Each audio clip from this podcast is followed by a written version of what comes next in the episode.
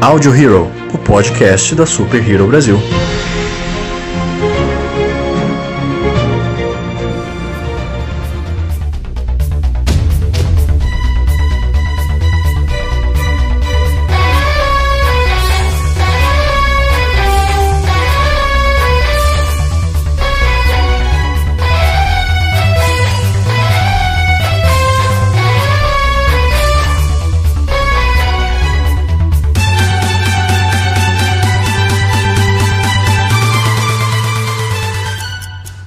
Olá, senhoras e senhores de todo o multiverso, sejam bem-vindos a mais um Audio Hero, o podcast da Super Hero Brasil. Eu sou o Luan Pierucci. Eu sou o Lucas Algebaile. Eu sou Joyce Freitas.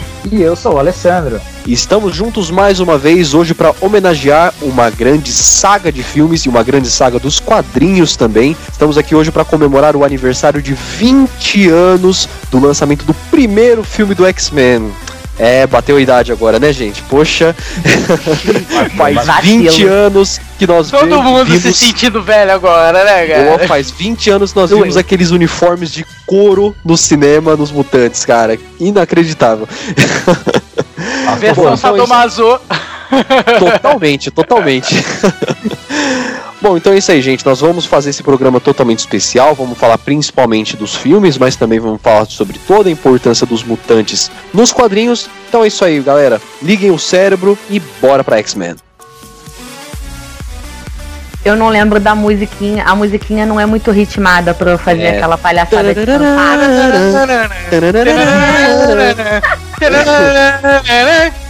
Tem, tem na trilha sonora, Lucas, por favor. Ah, Do X-Men você acha que eu já não pensei nisso, né, cara? Do X-Men Evolution também, por favor. nisso, né, Não, cara? é que a do X-Men Evolution é diferente. A do X-Men é... É meio eletrônica, na real. É. É. Bom, gente, como a gente já comentou aqui no início, realmente esse ano faz 20 anos do lançamento do primeiro filme de X-Men, primeira vez que nós vimos os mutantes na telona, e eu acho muito importante de ressaltar como que esse filme é realmente importante para o mundo dos cinemas, porque, cara, apesar de em 2008 o Homem de Ferro realmente ter iniciado todo o universo cinematográfico da Marvel e ter trazido essa- esse fenômeno que são os filmes dos heróis pro cinema, cara, o- a revigorada realmente que o cinema de herói teve foi lá atrás em 2000 com os X-Men realmente, porque a gente já, já teve alguns filmes de herói antes, como o Batman do, do Michael Keaton, Superman do Christopher Reeve, mas foi realmente o filme do X-Men que repopularizou esse gênero dos heróis no cinema. É, e a Marvel também, né, na época não tinha, assim, grandes produções para o cinema. Na verdade, acho que não tinha nenhuma, né, vamos dizer assim. A Marvel, não, não, não digo a, a- as distribuidoras Fox, Sony, eu digo a Marvel como representante em quadrinhos, né. É, eu não, pelo menos não me recordo, tô de memória, tá, pessoal?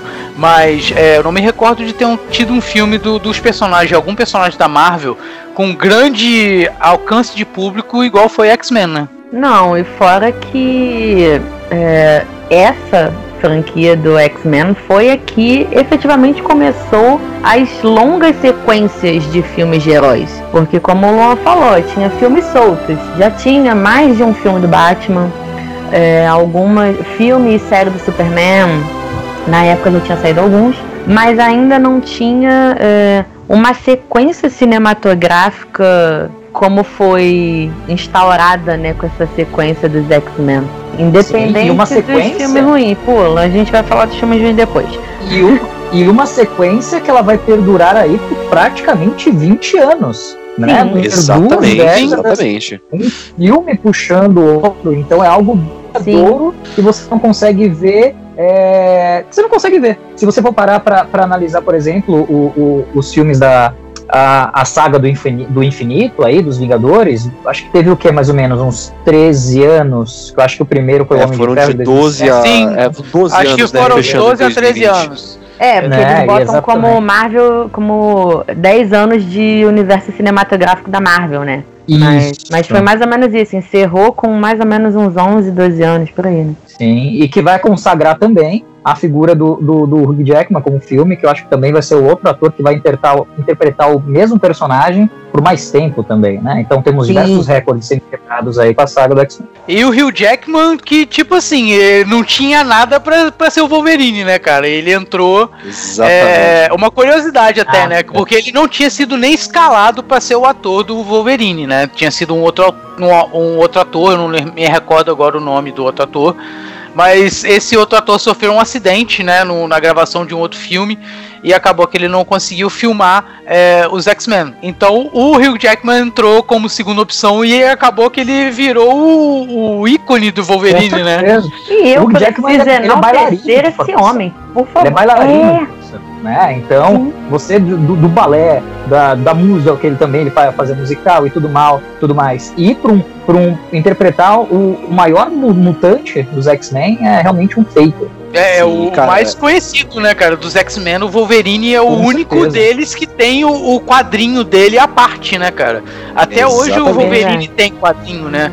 Eu não sei agora na nova Marvel, mas até um tempo atrás, onde eu ainda acompanhava um pouco de quadrinho, ele tinha o próprio quadrinho, Tem. além dele nos X-Men, né? Continua tendo. E, A cara, gente já pode é assim, começar a é... enaltecer o Hugh Jackman ou eu espero mais Mas- um pouco? Com certeza, com certeza. Eu só queria acrescentar que, assim, é, a gente já vai falar, obviamente, do Hugh Jackman, mas esse primeiro filme, ele teve grandes acertos no seu elenco, porque além do Hugh Jackman, nós tivemos o Ian McKellen como Magneto, que já não era um ator desconhecido, e o Patrick Stewart como Xavier, que, cara, é simplesmente perfeito. Cara, como Mas então, Luan, você falou exatamente dos três atores que nesses dias em que eu estive pensando e relembrando aqui da, de toda a saga X-Men é, antes da gente gravar, os três atores que eu parei e pensei, gente, eles são perfeitos. Eles são Sim. perfeitos porque eles foram escalados. Depois de ver tudo isso, eu não consigo ver outras pessoas fazendo esses personagens. É, não é o tipo de personagem que você fala, ah,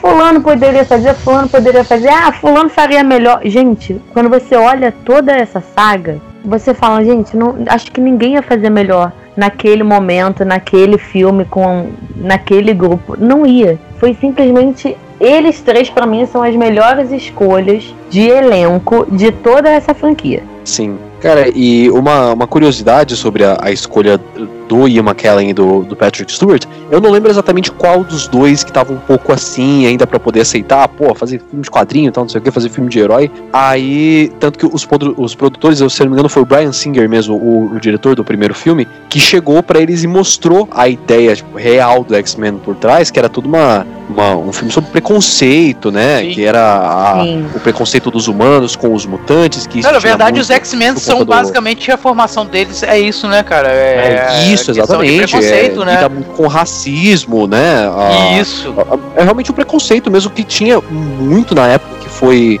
lançados os quadrinhos. Então, realmente, essa ideia de, de, de ser essa, essa luta contra o preconceito realmente que puxou um desses dois, um desses dois atores pro filme, que eu não lembro exatamente quem que era agora. Isso seria a cara do Ian McKellen. Eu acho que foi realmente o Ian McKellen, Isso cara. seria a cara dele. É, mas, é. mas é porque o, o X-Men é uma alegoria para todo tipo de preconceito. sim, Inclusive Qualquer um, todo qualquer tipo um, de né? preconceito, todo tipo. qualquer um. Então é, é, é uma alegoria para isso. Então se você pensa em racismo, em homofobia, em, ah, Xenofobia. em xenofobia, ah, É, em qualquer, em qualquer preconceito relacionado a gênero, né? Preconceitos com mulheres, Sim. ah, com deficientes.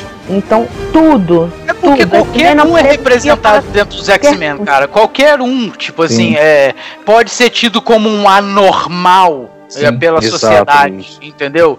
Então, tipo, a própria gênese do X-Men é essa pelo Stan Lee, né, cara? É, O Stan Sim. Lee, ele, quando, quando, quando ele criou os X-Men, na verdade, quem criou os X-Men não foi o Stan Lee, foi a mulher dele, né?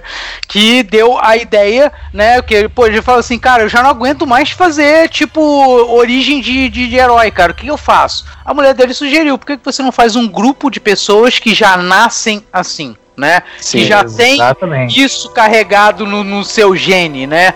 E, e, e a forma como, como é- é- ele abordou, né, toda a temática dos X-Men é fantástica, porque se a gente for parar pra pensar, igual eu no meu caso, meu filho é autista, cara, é uma coisa que ele nasceu e é dele, não tem, não tem cura. E, mas enfim, é, é a questão do, do, do- do autismo que eu digo, e também da questão de, de todas as alegorias que a gente tem, cara, entendeu? É, ele coloca dentro dos X-Men de uma forma é, é, é muito, muito. Tá, tá na sua cara e não está ao mesmo tempo, entendeu? Porque Exato. a gente tem que ver que é um reflexo do tempo também. Sim. Os X-Men foram criados há muitos anos atrás. Sim. A cabeça era muito diferente. Então, tipo assim, é, eu entendo os X-Men como, tipo assim, o grupo da resistência mesmo. Eles são a resistência a tudo que a gente fala hoje sobre preconceito, sobre discriminação, entendeu?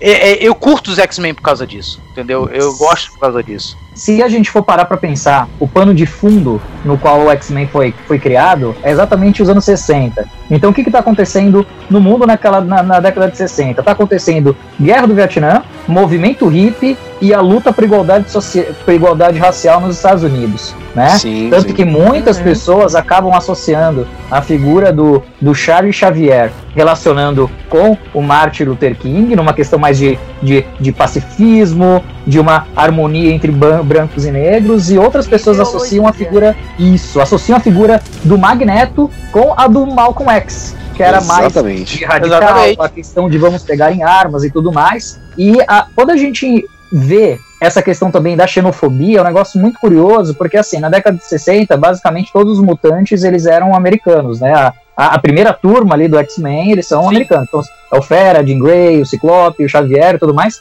Aí na década de 70, que começa a entrar personagens de outros países. Você tem um Wolverine canadense, você tem Tempestade, que eu não me lembro agora de que país ela era. Da, da- A do- do- Tempestade é da África.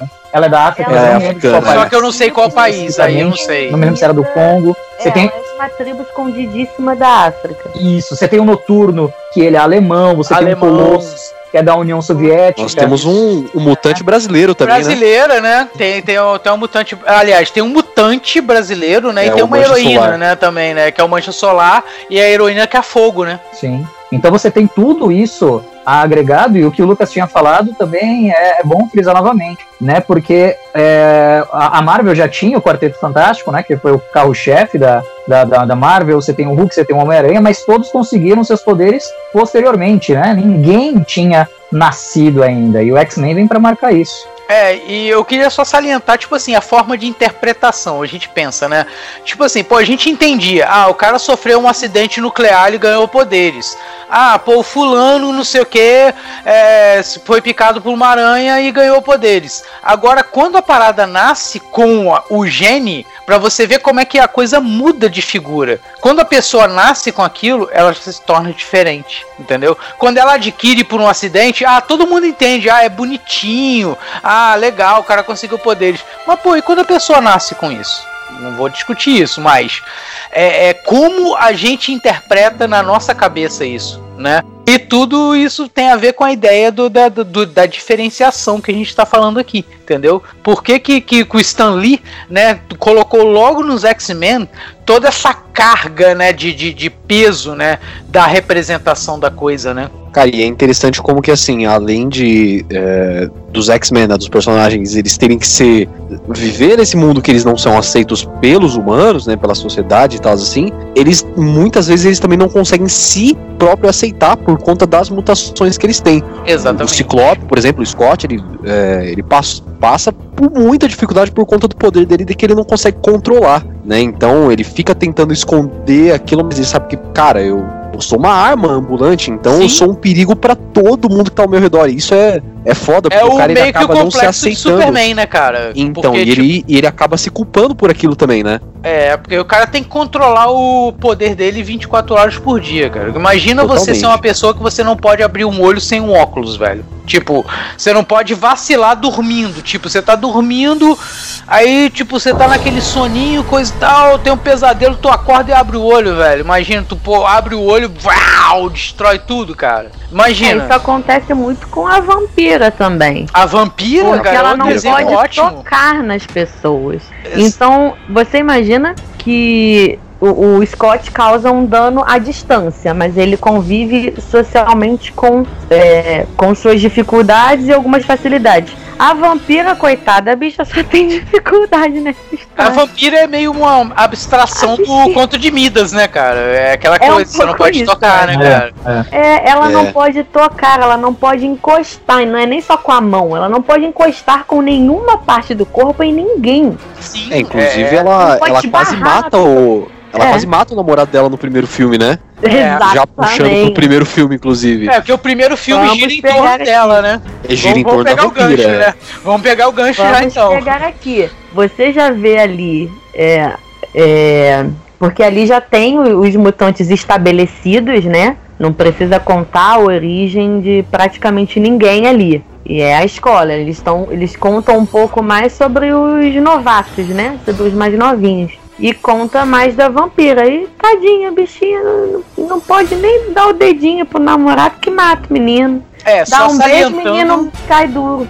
só salientando que o primeiro filme não é o First Class, só pra galera aí, de repente, quem não viu, coisa e tal e tudo, né? Só contextualizando, o, Não, é Primeira Classe é outro filme. É só X-Men, aí depois vem X-Men Isso, 2 exatamente. e depois vem X-Men que o 3 tem nome. É, que o, First é Class ele, ele conta a história realmente da primeira classe dos X-Men, né? A classe É, original. Mais ou menos, mais ou menos, mais ou menos, vai, vai. Vamos falar aqui um pouquinho primeiro da trilogia original pra gente sofrer menos? Porque eu particularmente eu vou cair de pau nas outras todas. Eu falo logo.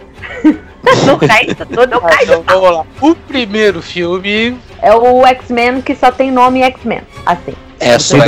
2000. É. é só X-Men mesmo. Isso, Isso. exatamente. Que é o aniversariante do ano aqui, que tá fazendo É isso 20 aí. anos. cara. Isso aí. E assim, é um filme que, olha, ele é um filme. Eu gosto bastante do primeiro filme, mas ele envelheceu um pouco mal, cara. Você pega ele assim, Exato. ele. Você pega filmes da mesma época, por exemplo, Cara, Matrix, que lançou um ano depois, sabe? É, um, é uma grande diferença. Mas o, o filme, assim, ele é muito É. bom, cara. Essa é a vantagem É de gravar de memória, tá vendo? Porque a gente É por- lembra do filme como a gente viu e não como a gente vê hoje. A impressão que eu tenho do, do primeiro filme do X-Men era porque eu acho que não foi investido a quantidade de dinheiro de verba que deveria ser realmente investido. É, Porque eu acho que ele foi ser. olhado com desconfiança, sim, né? Pelo seu primeiro Bom, filme desse estilo. Porque ele tem, primeiro, ele né, tem um potencial muito bom, a história dele é incrível, só que eu acho que peca por uma questão de, de questões de efeito, eu acho que peca em alguns momentos numa questão de roteiro, talvez, mas ele tem ele tinha tudo para ser um filme excelente. É, tanto que o 2 depois ele desbanca isso, mas vamos continuar no. É, pois é, cara. Eu sim, eu, eu vou concordar com você, porque você provavelmente reviu o filme recentemente. É, mas o seguinte, cara, é, eu, eu, como sou o cara retrô, eu vou levar lá pro momento nostálgico da coisa, né? Então é o seguinte, é, quando surgiu o primeiro filme dos X-Men, cara, e a ideia. Né, de ter, ter, ter ideia dos X-Men no cinema, eu curti pra caramba. Então, como, como chegou esse filme pra mim, é, foi uma coisa assim fantástica, sabe? Eu não assisti esse filme só uma vez, eu assisti esse filme várias vezes, só não vi recentemente. Sim. Mas é, entra na regra do- do- dos 10 anos, vamos dizer assim, né? E, e, cara, aquele universo que o, o Brian Singer fez e que ele queria, talvez tivesse até em mente na época, não sei, né? É, é, é, cara, era totalmente extraordinário, era uma coisa fantástica, uma coisa que a gente nunca tinha visto, né? Um grupo de heróis, a gente tinha visto Superman, a gente tinha visto Batman, mas a gente nunca tinha visto um grupo, uma galera inteira, entendeu? Dos quadrinhos e sendo uma galera tipo assim super conhecida, super famosa, é, é, é pra gente. Então assim, o filme pra mim ele tem um tom muito bom por causa disso eu sei que tem, é, tem várias falhas, várias coisas. Mesmo eu que tô de memória, sei que, cara, eu não posso dizer, ah, é perfeito. Não, não é. Mas, tipo, é, é, é, o que aquilo trouxe pra gente, o que, que, que aquela. É, é, trouxe pra gente depois foi, foi fantástico, cara. Então, assim, eu Foi tenho que considerar. né? E isso, cara, eu tenho que considerar assim, eu tenho que Foi colocar o filme no meu coração, cara. Por mais que tenha defeitos, eu tenho que colocar o filme no meu coração, porque se não fosse esse filme, cara, a gente não teria nada hoje no universo cinematográfico de herói, cara. Nada. E eu acho que aquela cena, aquela cena inicial do, do, do Wolverine lutando né, naquela, naquela cela, né, naquele cenário que foi montado. Eu acho que é uma cena extremamente clássica, que é, que é a entrada realmente do, do Wolverine. E, e, e, ali você viu, meu, o Hugh Jackman nasceu para isso. Cara, melhor, melhor notícia foi o cara ter sofrido um acidente, porque, cara, eu trouxe Hugh Jackman pra gente, né, cara? Mas é interessante que, assim, vamos voltar e exaltar novamente o Hugh Jackman, porque eu vou passar aqui as próximas horas exaltando ele mesmo, problema de vocês que estão ouvindo, tá? Mas é muito engraçado como quando a gente analisa e tal, e principalmente os fãs é, e o pessoal mais, é, mais arraigado aos quadrinhos, sempre comenta que ele não tem nada a ver com o Wolverine. Só que quando eu converso com algumas pessoas sobre isso, quase ninguém tem a ver com Wolverine. Seria Sim, muito impossível você achar um ator sem precisar de, de CGI que seja uh, fisicamente parecido com o Wolverine, porque ele é muito baixo, muito é, já baixo. Vamos começar falando que ele tem 1,60m nos quadrinhos, né, cara? É. Isso já é uma questão. É, é, porque o Wolverine, cara, ele não faz o. Ele não é o estilo. O estilo de. de digamos assim, de galã no negócio, né? Mas é isso, ele tem 1,60 nos quadrinhos. Isso é mais baixo do que eu, inclusive, tá? E olha que eu não sou alta. É, é bem, é bem baixo para parâmetro masculino, né? Então você encontrar um homem de 1,60 parrudo para fazer e que seja ator, né? Vamos lá, tem que configurar tudo junto, né? 1,60 parrudo, que seja ator e que você consiga fazer o cara barbudo, enfim. Tem uma conjunção de ah, fatores tá. muito difícil de achar numa pessoa sem precisar de CGI, sem precisar de um monte de coisa. Aí puseram o Jackman lá, alto, enorme, gigante. Ainda bem que você falou que, que tem que ser 1,60, parrudo e ator. Porque se não fosse ator, era só pegar qualquer tio meu do Nordeste que ia dar conta do personagem. Mas, realmente, é, essas características para um ator são difíceis, né? E, cara, é, é, engraçado que, assim, essa questão da, da própria altura, né? A, além de tudo, o Hugh Jackman ele é australiano, então tem nada a ver com o personagem canadense tá. que o Wolverine é também. Ah. E ele tem 1,90m, cara. cara é Sim. Aí tem toda essa questão aí do sotaque também, pra ter que trabalhar, mas isso aí, assim, acho que já é bem comum para atores ter que trabalhar sotaque, né? Sim várias circunstâncias. Eles têm que perder o, o sotaque nativo em para a maioria do que eles fazem, acredito eu.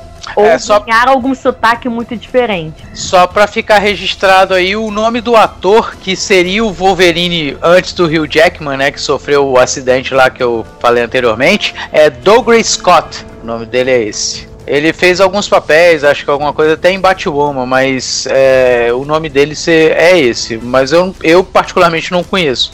Ok, eu fiz aqui uma pesquisa de imagem, tá, gente? Tive que dar uma olhada. Olhei pra cara dele, estou olhando pra cara dele e pensando, não. não, não, não seria, né? Não, não, ser, não, não, não, não, rola, né? Não rola, não rola, não, não rola. Não Ficou... dá, né, cara? Não, não e dá. na época, porque assim, tem fotos mais atuais dele aqui onde eu tô pesquisando, galera. Tem uma fotinho mais antiga, assim, dele. E eu acho que 20 anos atrás ele tinha uma carinha muito, sabe? Hum, ah. É, mas, cara, a gente, já, a gente já viu o Jackman no papel, cara, então a gente não tem como julgar, né? Não vamos julgar. Não, não mas... tô falando pelo papel em si, pela atuação. Acho que visualmente, entre ele e o Hugh Jackman, eu continuo preferindo o Hugh Jackman. Sim, mas entre o Jackman e o, e o Wolverine lá do Wolverine original, cara, pô, não tem nada a ver. Então vamos concordar que. Ah, o que eu acabei Só de é falar, isso, gente. Isso... Não ia conseguir achar. Isso que é o interessante. O Hugh Jackman, ele é tão emblemático e ele conseguiu fazer o papel de, de, uma forma tão incrível que muitas edições do X-Men, depois os próprios quadrinhos, adaptaram o rosto do, do Hugh Jackman para continuar fazendo ele, ele, ele, ele, ele, moldou, ele moldou o personagem, ele né? Moldou. Ele virou inspiração pro personagem, né? Exatamente. É, isso se deve ao sucesso, né, cara, também, Com né? Certeza. A, a, pô, a Marvel não vai ser boba, né? Falar, pô, cara, pô, o cara tá ali, já tá tudo certinho, entendeu? Isso aconteceu também com o Nick Fury, né? Que o Nick Fury acabou que dentro do, do do universo lá da, da Marvel, é, é, é, é, ele se estabeleceu. Só não me lembro qual universo, mas é o universo do, do, do dos Vingadores lá que eles se basearam para fazer. Se eu não me engano, é o universo Ultimate, cara. Isso, o universo Ultimate. Obrigado, Luan. Isso mesmo, cara. É exatamente isso. Eu tenho até o quadrinho do, do, do universo Ultimate. É, então o que que acontece? Eles, fiz, eles moldaram o Nick Fury de acordo com, com o Samuel Jackson, entendeu? Pra dar aquela, aquela, aquele impacto também, entendeu? Pra quem tá vendo o filme também tá lendo a mesma coisa. Isso. Então é um, fantástico isso, cara. Eu gosto pra caramba disso. E um adendo interessante é o seguinte, também que vale a pena lembrar. Embora os anos 90 para Marvel, nos quadrinhos, foram, tiveram assim histórias muito bacanas, como como o Massacre, como a Era do Apocalipse, né? Foram fases muito boas. Eu tenho a Era do Apocalipse. Foi, os anos 90 foi um período de crise, né? Dos quadrinhos que a, garotada estava apostando mais em videogames, o computador e tudo mais. Foi o período que a Marvel quase quase faliu, né? Então uma das alternativas também para tentar salvar isso era incorporar aí o cinema com os quadrinhos para ver se dava uma valorizada novamente. É, mas vamos só salientar aqui uma coisa que a gente também tem que obrigatoriamente comentar, cara. Uma coisa que movimentou X-Men também bastante foi a animação dos anos 90, né? Exatamente. Aquela... Vamos vender bonecos, cara, vamos vender bonecos. Mano, cara, aquela, a, aquela adaptação, eles fizeram, cara, é, assim, foi fantástico. Eles fizeram também com, com o Homem-Aranha, que a gente vai ter que obrigatoriamente gravar um podcast podcast sobre Homem-Aranha também, tá, galera? Peter Parker parrudo, Futuramente, gente, teremos, teremos. Exatamente. Já tô deixando aqui, já em live, vou deixar também editado que estamos nos comprometendo a fazer um podcast sobre Homem-Aranha, tá? É, o podcast do Homem-Aranha tá na lista desde o início do ano. Pois é. pra você ver o quanto a gente tá comprometido, entendeu? E, e, e, tipo assim, é, é, além dessa animação do Homem-Aranha, é, foi a primeira animação a do Homem-Aranha. Depois veio a animação dos X-Men, que adapta, adaptou fielmente, cara, os arcos que tinham nos quadrinhos.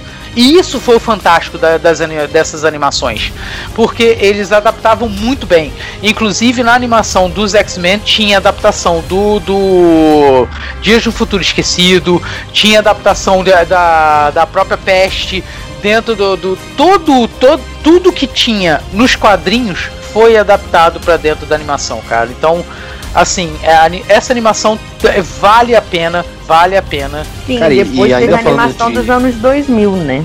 Do X-Men Evolution. Eu puxar agora, é. o X-Men Evolution. Cara, X-Men Evolution pra mim é imediatamente hora do almoço, assistindo Bom Dia e Companhia. Algumas férias minhas foram banhadas a X-Men Evolution.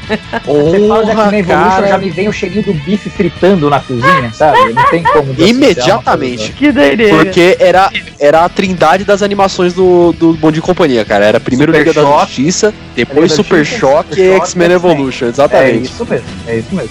Assim, então, o X-Men Evolution, ele é, ele, é, ele é engraçado porque, assim, ele, ele tem uma uma abordagem um pouco diferente, né? Eles pegam os mutantes um pouco mais jovens, né? O, Scott, a Jean, eles são um pouco mais adolescentes, na transição de adolescente para adulto, né? E, e, eles adaptam também as histórias clássicas, a, o arco dos sentinelas, o do, do Apocalipse, que é mais pro fim, é, né, da animação. É bem bom, inclusive. É sensacional, cara, o arco do Apocalipse. E, e ficou muito bom, cara. Nossa, X-Men Evolution, assim, eu assisti muito pouco a animação dos anos 90, mas X-Men Evolution para mim é uma das melhores obras de X-Men que tem. Sim, é, é, é, eu, eu ia salientar isso, cara, que X-Men foi muito bem tratado nas animações, cara. Foi muito bem retratado, entendeu?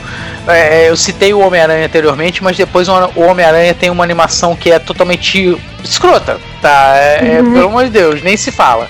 Tá? Aquela que é em 3D? E, não, não é em 3D não, cara. É aquele, aquele uh, Spider-Man Unlimited. Cara, que é uma bosta, cara. É, é, uma bosta totalmente errada, cara. Aquilo ali não deveria nem existir. Mas enfim, o foco é X-Men. Eu só queria colocar esse ponto, entendeu? Que o X-Men foi tão bem tratado que as animações, tanto a dos anos 90, né, a clássica, quanto X-Men Evolution são muito boas, cara. E, e eu quero salientar que X-Men Evolution, cara, eles colocam é, é, é, realmente como evolução. Porque o Wolverine, ele já não é mais aquele cara tipo o. O, o grosseirão. O, o grosseirão, é. Ele tá não. Tá ele é o professor, cara. Ele é o cara que tem responsabilidade, Isso. entendeu? O cara que ensina.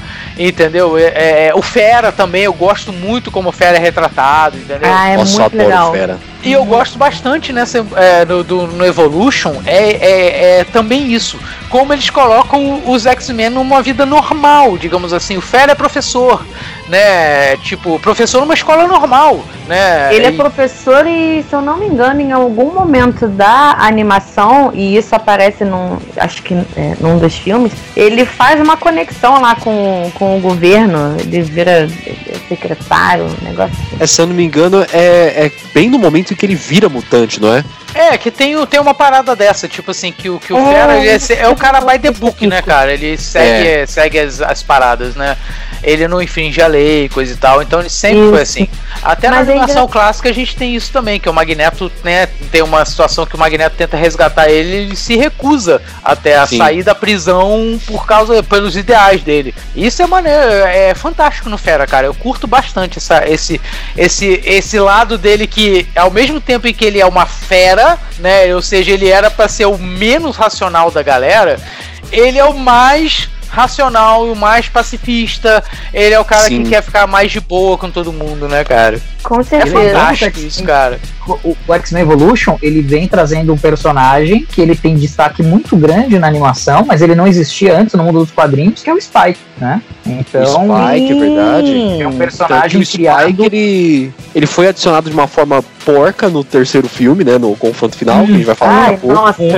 é, a gente né? vai chegar lá. Cruz, eu, eu costumo comparar assim, que pena que foi um, um, personagem que eu acho que ele não foi levado, tentaram levar ele para os quadrinhos mais adiante, mas, mas não de uma forma muito boa. Eu comparo assim, o X-Men é pro X, o, o Spike é pro X-Men Evolution, o que a Alerquina foi pra animação do Batman dos anos 90, né? É verdade. A gente foi criado para aquilo e que deu super certo. Você não Sim. consegue imaginar a animação sem sem o Spike, todos os dilemas que ele enfrenta, a transformação que ele tem no corpo dele na fase final, né? É um personagem o muito bacana. Spike, é... ele é baseado num personagem já existente nos X-Men, uma Morlock chamada é, Medula, né? Que ela também tem o poder de, de, de, de tipo, tirar ossos, né? Do corpo, mas não é o mesmo personagem. Ele é baseado, mas é, não é o mesmo personagem, até porque é, é, são coisas diferentes. A Medula é uma mulher, ele é um homem, é, são, são coisas diferentes, mas ele, é, ele é sobrinho, baseado. Ele é sobrinho da Tempestade. Ele é, sobrinho da Tempestade. tem toda uma, tem uma, toda uma outra relação. É um outro personagem, mas é um personagem baseado num canônico do quadrinho, entendeu? E ainda assim, o que é bem interessante da, da animação da X-Men Evolution é que ainda que ela seja Evolution, porque ela pretende te mostrar não o iníciozão de tudo, mas algo, um momento em que a escola está bem estabelecida, em que os personagens principais é, já estão todos envolvidos naquele núcleo, já convivem, já estão numa, numa outra fase. Mas tem muitos arcos clássicos, né? Sim. Como, como a gente já comentou. Tem a adaptação do Apocalipse, tem a adaptação das Sentinelas, tem é, a adaptação da transição da Jean Grey para Fênix. Sim. Apesar de não ter uma conclusão 100% ali, né? Mas já tem ali um, uma parte da transição dela. Então tem bastante coisa inserida, ainda que, que não seja um momento de início de vida mutante de todo mundo ali. É, só voltando na, tá. lá na animação clássica, é, essa adaptação da, da, da Fênix Negra houve uma adaptação inteirinha na, na animação clássica e é extremamente boa, cara. É, é, é extremamente fiel, inclusive a Jean Grey, o, o, é, ela usa a roupa, né, o, o uniforme original dela como é, ainda no, no início dos X-Men nessa saga, cara. É fantástico, é fantástico. Yeah. Uma, Agora, uma provocaçãozinha vai. básica. Provoca é... que a gente gosta.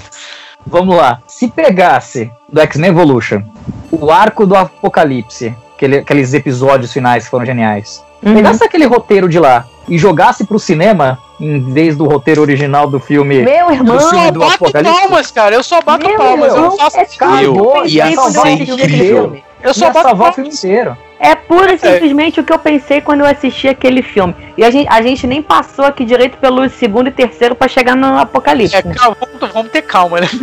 É, em crise de A, a gente ansiedade. vai, a gente vai voltando aqui. Mas vamos, vamos levantar bem esse ponto pra falar sobre o Apocalipse. Porque foi, foi única e exclusivamente o que eu pensei quando eu vi aquele filme. Por que não adaptaram a animação que ia ficar muito melhor? Cara, eu Meu, acho que. todo também. filme que não dá certo, velho, por que que não pega essa porcaria que já tá no quadrinho, que já foi pra porcaria do, do, do, do, do, da- do desenho, cara? É só colocar em live action, cara. É só Cara, botar a torre e fazer a Eu mesma acho coisa. que o, o, a- o Apocalipse, cara, X-Men Apocalipse, eu acho que a gente pode concordar aqui, já falando rapidamente do filme, que as únicas cenas boas são a cena do Wolverine e do Mercúrio, né? Então, só isso Só. mesmo. Se você quiser ver cena boa do é, Apocalipse, vê essas duas. Falou tudo. Ah, eu fico o até temeroso de falar sem e joga é, o filme cara. fora.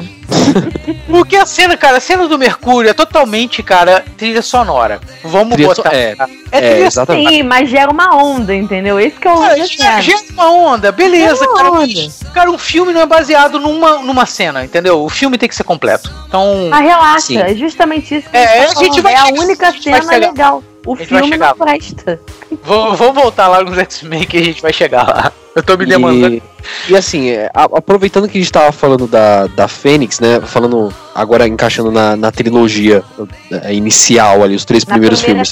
trilogia, né? É, cara, eu acho que também o arco da Fênix Negra é um arco meio que amaldiçoado pras adaptações do X-Men, porque não Duas teve adaptações um que não deram filme certo. bom dessa porra, cara. Duas, É inacreditável. duas. Cara, Porque- aí é só pegar o que tá no quadrinho, cara. Sim, tá lá, cara. o script tá pronto, cara. É só botar os atores, falar assim, galera, imita o que o pessoal tá fazendo no quadrinho aí. Pega essas caras, faz a mesma coisa. Não precisa nem ter diretor, Não, cara. É só dar um quadrinho na mão, pô. Ah, respira, querido, respira. respira. Desculpa, eu, eu me demando, desculpa, eu, fico criticar nervoso. Só o X-Men em relação a isso, porque tudo de herói não adapta. É, é, Entendeu? essa minha crítica tudo é geral. não adapta. É, porque É, é minha você geral. tá muito assim, X-Men com ódio no coração. Não, Mas não, é, é geral. herói. Eu vou, eu vou retificar aqui. A- A, minha, a a minha única decepção é coisa- geral, tá? A única coisa que as pessoas fazem igual é o Superman vir do espaço, indo lá na DC, o Superman vir do espaço e o Batman, os pais morrerem. E fora que tem universo em que os pais do Batman não morrem, mas não vamos entrar nesse aspecto. Enfim, então a gente tem uma questão geral de adaptação de quadrinhos de heróis. É uma, é uma coisa geral. Mas os filmes do X-Men, os três primeiros foram ok. Aquele lance assim, dá pra passar, tem umas coisas corretas ali, tem várias coisas corretas, Os dois. Algumas coisas vacilantes como a Fênix e o que poderia vir a ser a Fênix Negra, que nesse, nesse nesses três primeiros assim é, mas não é, porque fica, sei lá, não sei o que, que eles pretendiam. Porque tem instâncias da Fênix, né? Amigo, Cara, eu espero que meu amigo, meu amigo de coração, Rodrigo, escute, amigo, você me ensinou essas coisas. Então, tem instâncias da Fênix, vamos colocar dessa forma, e que ficam confusas para retratar ali no cinema, e eles fizeram um caldeirão cagado ali nessa hora, né? cara, é, antes da gente entrar no 2, que pra mim é o melhor todos até agora do- dos Exato. filmes do X-Men, eu só queria falar que assim, no 3 tem algumas coisas que você até deixa passar, cara, sabe? Algumas cenas são legais e tal assim, mas aquele Juggernaut sadomasoquista falando I'm the Juggernaut, bitch, aí é, é- é- não dá, é inaceitável a- a- Ah. aquele negócio lá. Aí eu volto, né, cara? Pô, pelo amor de Deus, né, cara? Transformar o Juggernaut, que ele tem toda uma história, cara, com o Xavier, cara. Ele tem Exatamente. Ele é irmão do Xavier. Ele é irmão, cara. Ele tem É. uma. Ele é uma, uma das pedras Como fundamentais dos X-Men, cara. Como que eles ocultam? É, É tipo todo assim, aí você vê o cara cara, transformado num, num simples bestão, É, cara. acho que no filme ficou só um lance meio, ah, eles se conhecem de muito tempo. Tipo, Cara, é decepcionante. Querido, vamos Eu- discorrer aqui o assunto, né? Não, eu tô falando que é decepcionante, aí tô falando, tipo assim, co- comparando com, com o que a gente conhece. É Sim. decepcionante porque o personagem ele poderia ser muito mais do que aquilo que ele é. Muito. E ele é colocado muito nerfado, entendeu? É, Sim, sim. Sabe, é um descontentamento. No- é- eu sei que são coisas de, de, de, de edição, são coisas de direção, de decisões editoriais.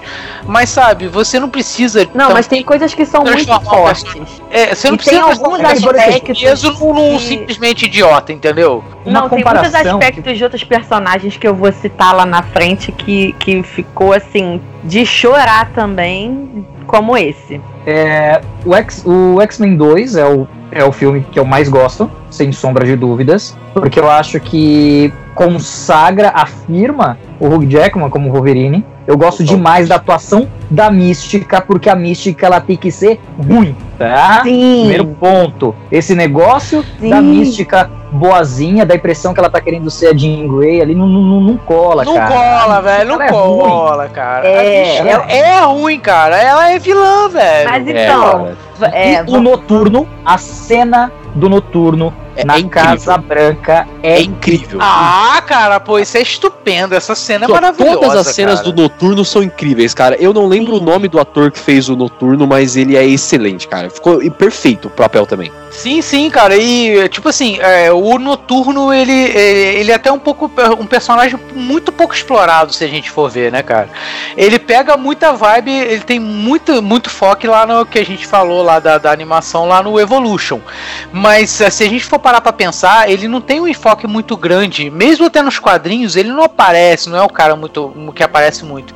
E nesse filme dos X-Men, cara, ele é o pilar principal, né, cara? Ele é o cara que faz justamente ali a ponte do, do certo e errado, né? Ele é o cara, tipo assim, ele é o religioso, né? Mas que ao mesmo tempo ele se vê é, muito acuado, né? pe- Pelas, questões, pela, pelas pessoas que, que não aceitam ele, né? Tem toda aquela questão, né? é, na verdade chamavam ele de demônio, né? E- Ele É, colocaram no filme, no caso, né, no filme, que ele era um já um homem religioso, como o Lucas está falando, que vivia dentro de uma catedral, mas que era chamado de demônio. Era um conflito existencial, literalmente, né? É, eu, assim, eu me lembro mais ou menos, não sei se eu vou estar falando besteira, mas aí eu deixo até pro pessoal aí, da galera que quiser comentar, mandar e-mail pra gente, tá? Eu já tô deixando o espaço aberto. Se eu falar besteira, se alguém aqui falar besteira, galera, por favor, a gente pede que corrija a gente aqui, tá? Sim, Porque nos é a participação de vocês. A gente precisa muito de vocês pra gente fa- fazer uma parada legal. Mas é, esse enfoque também tem muito nos quadrinhos também, né? De- dessa questão dele, dele ter sido abandonado, porque ele é filho da mística, né? Realmente. Sim. E ele foi abandonado e tudo, e ele cresce num circo, porque ele tem as habilidades circenses e tudo, e, e- e depois ele é acolhido, se eu não me engano, tá? Numa catedral, e a partir daí ele desenvolve todo o senso religioso dele, entendeu? E é um contraponto, porque ele é um cara religioso e, e é um demônio ao, ao, ao, ao, ao olhar da população, entendeu? É, é, é- é- cara, é muito fantástico como a gente trabalha esse cara dentro dos X-Men, cara. E na verdade, ele é filho de um demônio, né? É, Ele é filho do, é, do Azazel, né? É filho, filho de um do Azazel, demônio. né? Ele é filho do Azazel. Exatamente, galera. Até esqueci Esse, disso. esse é o ponto. Ele é filho de um demônio. E assim, o, o Só que acho que ele X-Men nunca 2, soube disso. Ou ele sabe o, só. o X-Men 2, eu, um dos grandes trunfos do filme também pra mim é o vilão, cara. Pra mim, das adaptações live action do X-Men, depois do Magneto, obviamente, o Striker no X-Men 2, ele é um vilão excelente, cara. Muito, muito. É aquele vilão que você tem vontade de socar. Vilão bom é o vilão que você tem vontade de xingar. Totalmente, Você tem cara. ódio da pessoa. É, cara, pois é, cara, o Striker é, é tipo assim, é, o cara que. É aquele cara que representa a vilania nossa de todo dia. Ou seja, a vilania da grande corporação ou do governo por trás de toda uma artimanha, né? É, só que o, o Striker é um pouco diferente. Ele absorve uma coisa pessoal também. Ele tem aquela parada do, do, do filho dele lá, coisa e tal, também ser mutante, ele não aceitar. Tem toda essa coisa, né? É, mas ele, assim, ali no, no nos X-Men, cara, é, é, eu acho o seguinte, que o, o, o, Striker, ele manda muito bem até, no, no, no papel dele ali. Muito, é, muito é, é, ele tem mesmo esse, esse caráter meio sombrio, de tipo assim, ah, tô maquinando aqui, tô fazendo ali, entendeu? Ele já deixa de pronto, ele é, que ele é o cara que vai ferrar a vida de todo mundo, entendeu? E é muito bom, cara, como que o roteiro desse filme ele usa a, a figura do Striker para conectar, conectar tudo, né? É, o Striker ele, ele é a personificação daquele preconceito que os humanos têm com os mutantes, que a gente falou lá no começo, porque é um catalisador. É, ele é um dos vilões humanos mais fortes dos mutantes. Ele traz também um pouquinho da origem do Wolverine, que a gente, eles não trataram de, de origem, né, no, nos X-Men. A gente vai esquecer totalmente X-Men Origins, por favor, porque. Puta que pariu, né? né? Nem Mas, dá pra fazer, né? Ele, ele, já traz aquela questão da origem do, do Adamante, do Wolverine, em algumas cenas rápidas no, no laboratório ali. Uhum. E assim, a, a, presença do vilão, cara, a cena da, da invasão da, da mansão Xavier é, é incrível, cara. É, bem no começo do filme ali, é muito bacana. Que ela é, é, um pouco mais violenta. Você vê o Wolverine enfiando as garras no cara na, na geladeira. É o Colossus, lá. né, cara? O Colossus, Colossus mostrando a que veio, né, cara? E tem aquela questão do Pyro também, né, cara? Tipo assim, de ele ficar na dúvida se ele vai ficar com os X-Men ou não, né, cara? Sim, também tem, verdade. Eu acho que assim, eu acho que o ponto-chave do filme, já que o filme fala, já que o X-Men é toda essa questão sobre o preconceito, eu acho que quando eu assisti, quando, quando saiu, porque assim, o X-Men 2 foi o primeiro X-Men que eu assisti, então acho que é por isso que eu tenho um carinho muito grande por ele. Talvez o X-Men 2 para mim é o que o 1 representa pro Lucas. É, mas assim, uma cena que eu não me atentei quando eu era moleque, mas que eu me atentei depois de adulto, é a cena de quando o, o, o, o Homem de Gelo lá, ele leva o, o, a vampira, leva o Pyro e leva o Wolverine lá pra casa dele. E aí o Wolverine, tipo, pergunta, poxa, mas seus pais não sabem o que você é? E ele, não, eu não contei para eles. E aí fica todo mundo na sala, e aí ele conta pros pais dele aquilo, é, é, realmente uma, uma, uma, uma questão comparativa de, de, de, um filho. Realmente, quando ele, ou uma filha, quando ele sai do armário e, e fala pros pais, a lógica Sim. é a mesma. É a mesma coisa. Tipo assim. Poxa, será que meus pais vão me amar se eu falar. Se se é, eu falar, tipo assim, eu sou diferente em termos, Isso. tá, galera? Isso. Diferente em termos, tá? Eu, eu, eu não considero diferente. Quem, sim, é, sim. Pra mim, todo mundo é igual, cara. Todo mundo é ser humano. Mas, mas perante o que é a sociedade, realmente. É, é, a, a, é justamente o embate que, que, que, que, que, no caso, o filme dá com a gente na, na, no negócio. Tipo, a, a, gente poderia ser tanto ele contando que tem os poderes, tanto quanto os pais recebendo essa notícia, isso. né, cara? Como Você é que isso funciona? É, cara, é, é, fantástico isso, cara. É, é uma aura que acho que só os X-Men conseguem trazer pra gente assim, sabe?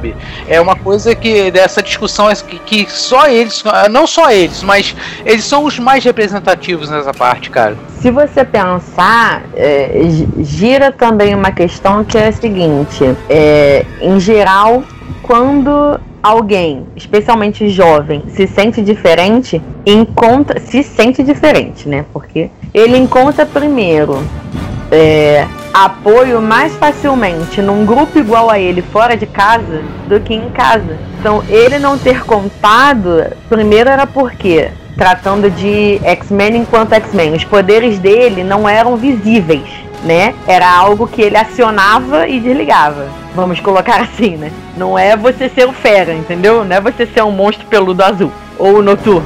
É você acionar e desligar. Então ele, ele não contou porque ele descobriu sozinho, controlou sozinho e, e ficou vivendo daquela forma, né? E acabou contando porque, né, um momento de perseguição um momento em que precisava de abrigo, um momento em que ele tá com um monte de amigos correndo perigo e a família dele acaba corre perigo junto, né? Porque é sempre aquele lance de dessas histórias, quando quando descobrem a família dos heróis, a família sofre junto, né? As consequências. Mas você vê que tem também, como eu comentei, que o X-Men é uma alegoria para todo tipo de preconceito, esses momentos como vocês estão Sim. falando, são a alegoria dos momentos de vida. Então ele encontrou primeiro apoio num grupo de amigos iguais a ele, fora do que dentro de casa. Só depois que ele conta e, né, se minimamente confortável. Mas tudo ali é uma alegoria para isso, realmente.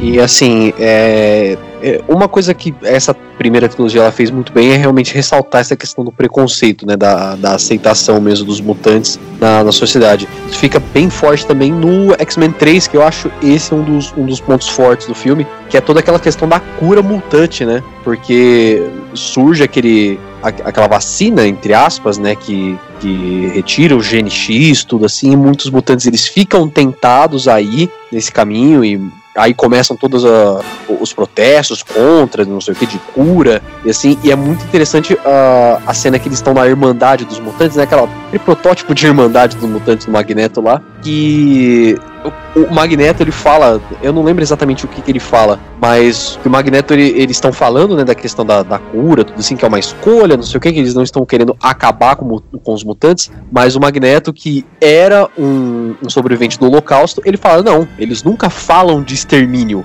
eles só fazem. Eu não sei exatamente se é essa frase que ele fala, mas cara, é, é, é isso mesmo. É, é bem pesado isso, sabe? Muito. E tem todo, e também é um filme que Vamos lá, eu confesso, eu tenho que falar isso. A, a, a, trilogia eu gosto muito dela, mas eu não consigo aceitar a questão da vampira, tá? Porque eu acho que era uma personagem para ser muito mais explorada. Ela é uma personagem muito forte, ela é uma mulher muito forte. E essa vampira frágil e tal, eu acho que diminuiu muito o potencial dela, né? E ela acaba não resistindo e realmente sendo curada no final das contas, né? Sim, Mas a gente tem que se colocar no lugar dela, né? Ela não conseguia tocar em ninguém, então talvez a gente no, no papel dela é, talvez faria o mesmo. Ela não conseguia viver, né, cara?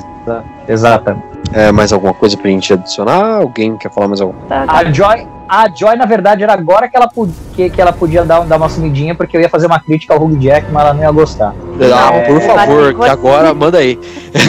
a única coisa. Manda aí, então. Eu não me incomodo com a altura. Eu não me incomodo com nada. A única coisa, mas isso é do Hugh Jack com todos os filmes que ele, que ele, que ele faz. Eu falo isso como um grande fã do Hugh Jackman, o meu personagem favorito de todo, de tudo, de tudo é o Jean Valjean dos Miseráveis que ele interpreta, eu acho um personagem divino. Mas assim, o Hugh Jackman não consegue fazer um filme sem chorar, tá? Então assim, a única crítica que eu faço é esse lado deveras emotivo dele como Wolverine que sempre dá um jeitinho de chorar em alguma cena. Só isso. É, Joy, cara. me perdoa, te amo. Wolverine, Wolverine que é Wolverine, né, cara? né? Vamos, vamos, concordar, né? É. Ah, mas aí você pode envolver uma questão de roteiro e de direção, né? Vai que o cara cutuca ele e fala, olha, seja emotivo aqui nesse momento. É, tem, tu, tem, tem, todo um, um background por trás, né, cara? Tem, tem, com certeza tem. Mas ele tem uma facilidade muito grande pra esse choro. Todo filme que o Hugh Jackman faz tem que ter um chorinho. Eu acho que todo mundo bota ele pra chorar e a culpa é do diretor. Acho que descobriram, perceberam o negócio. Aí cutuca ele e fala: Seja motivo, chora aqui. Eu acho que tem um negócio desse aí. É porque ele é bom de choro. Não, é, é, não, não tô falando que não é, não. Mas mas acho que, que para X-Men pode ter um contexto de roteiro e de direção, né? Porque tem bastante coisa suavizada ali de uma maneira geral. O próprio Wolverine em si, né? Como, como vocês falaram antes, que já ali a trilogia já é, já é uma coisa mais estabelecida.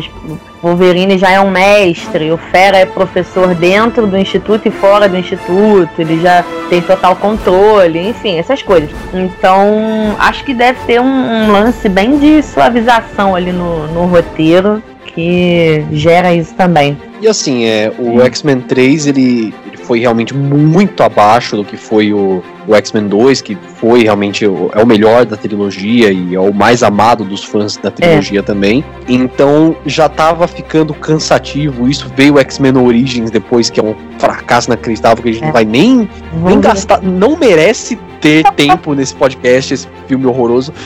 então, eles precisavam realmente de uma renovação e aí eles trouxeram o X-Men First Class, que eu gosto muito, inclusive, e apesar de ter a troca né, de Ian McKellen e Patrick Stewart, eu gostei muito da nova dupla, cara. O, o McAvoy e são o muito Lucas Bender. Não, os atores são incríveis. Os filmes é que não são, entendeu?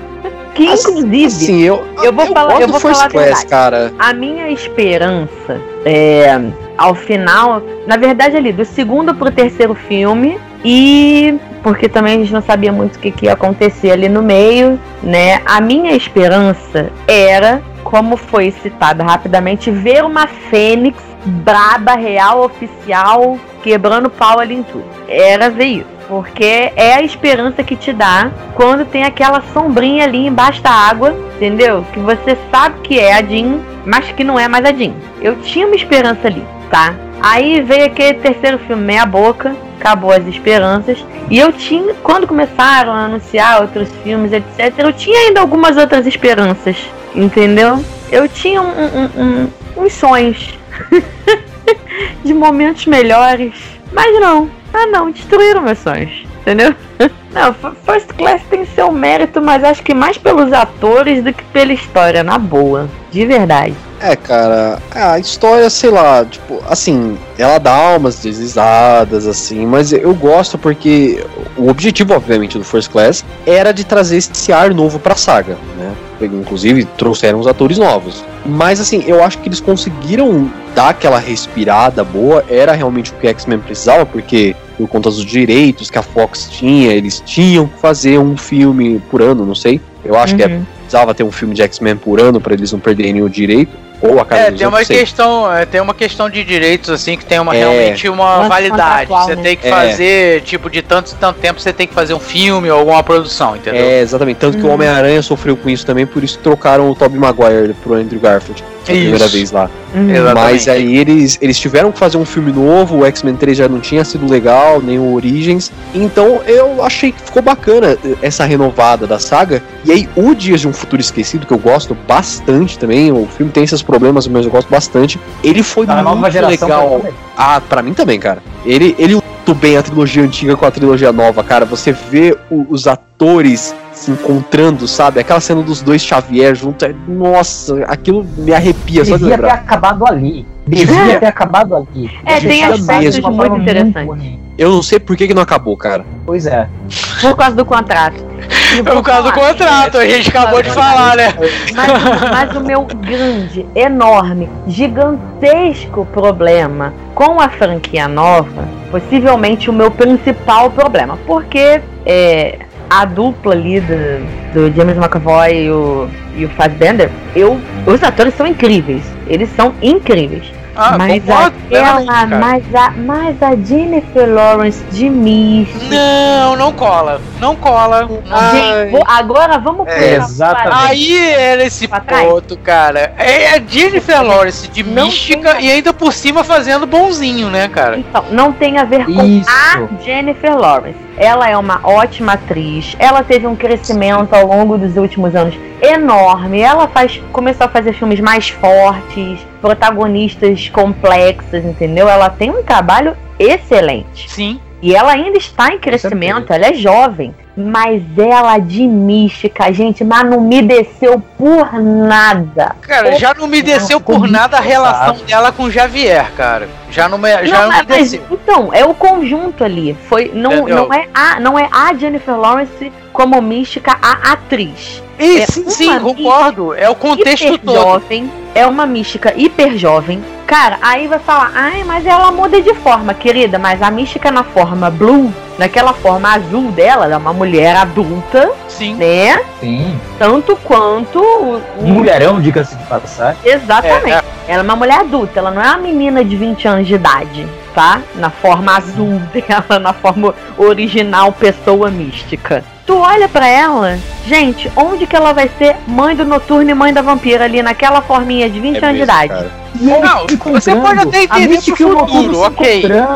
Mas Gente, eu acho que, tipo assim, o erro Aí, foi ela- ter aí colocado a ela- relação da sabe? mística com o Xavier, cara. Então, aí ela é, É, super amiga dele, gente. Nós nos conhecemos há tanto tempo, somos muito amigos, somos parceiros, já trabalhamos tanto juntos. Vamos continuar aqui a nossa linda história de amizade. Não, e, não. e assim, a- eu gosto muito da Jennifer Lawrence também, mas ela atrapalhou demais essa trilogia nova aí por aquela questão dela não querer se maquiar o tempo inteiro e tal, não sei o quê, porque, porra, cara, a mística é azul, cacete. É, ué, cara. É a Deixa Aí ela queria azul, aparecer com a cara. limpa, Pô. linda, maravilhosa o tempo todo. É, eu entendo Ai, que assim, é uma, é uma escolha do estúdio também de mostrar, olha, nó- olha só, nós temos a Jennifer Lawrence, mas, cara, Sim. Não. complicado, né, meu? Não dá, não dá. Diferente, diferente, eu acho, porque assim, é, eu acho que ela não foi bem explorada. Mas a Sophie Turner, né, que é a, a Sansa do, do, do Game of Thrones, ela, eu Ah, acho que é ela Jean foi Grey. uma boa Jean Grey. Eu acho que ela É. tinha tudo pra ser uma boa Jean Grey, mas ela não foi bem aproveitada. Mas eu acho que ela mandou bem no papel dela.